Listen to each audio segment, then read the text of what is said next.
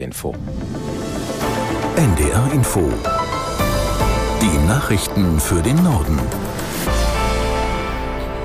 Um 19.30 Uhr mit Michael Hafke. Jahrelang haben sie keinen gemeinsamen Nenner gefunden. Heute haben sich das EU-Parlament und die Mitgliedsländer der Europäischen Union auf eine Asylreform geeinigt. Das Ziel, weniger Migranten, die nach Europa kommen und auch weniger, die bleiben. Wie das gelingen soll, erklärt Katrin Schmidt aus Brüssel. Dreh- und Angelpunkt des Pakts, schnelle Asylverfahren und dabei auch eine deutlich härtere Gangart, das muss man so sagen. Und diese Verfahren, die sollen künftig direkt in geschlossenen Lagern an den EU-Außengrenzen stattfinden, wo die Menschen ankommen.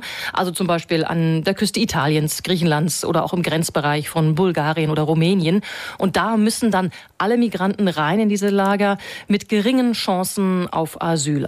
Und bei negativem Bescheid soll dann direkt von dort wieder abgeschoben werden.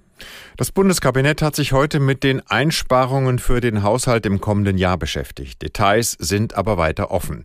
Auf den Weg gebracht hat die Bundesregierung unter anderem, dass die Bundespolizei im Kampf gegen die Schleuserkriminalität mehr Befugnisse bekommen soll. Das neue Gesetz erleichtert den Zugriff auf Telefondaten zu Überwachungszwecken und den Einsatz von Drohnen. Auch das Postgesetz hat die Ampelregierung angepasst. In Zukunft dürfen die meisten Briefe erst nach drei Tagen ihr Ziel erreichen, statt wie bislang am Folgetag. Die EU-Finanzminister haben sich bei ihrem Treffen in Brüssel auf neue Vorgaben zum Schuldenabbau geeinigt. Schon in den letzten Jahren hatten viele Länder die bisherigen Regeln gebrochen, vor allem seit der Corona-Pandemie. Aus Brüssel Holger Beckmann. Vor allem aus Frankreich und Italien kam daher die Forderung, der Pakt müsse genug finanzielle Luft zum Investieren lassen. Künftig soll es nun für jeden einzelnen EU-Staat einen eigenen Schuldenabbauplan geben. Grundsätzlich bleibe es zwar bei den bisherigen Maximalwerten, es gebe aber mehr Zeit, um diese zu erreichen, hieß es. Der Grundsatzeinigung zwischen den Ministern müssen die Staaten und das EU-Parlament noch endgültig zustimmen. Die neuen Regeln könnten dann im Laufe des kommenden Jahres in Kraft treten.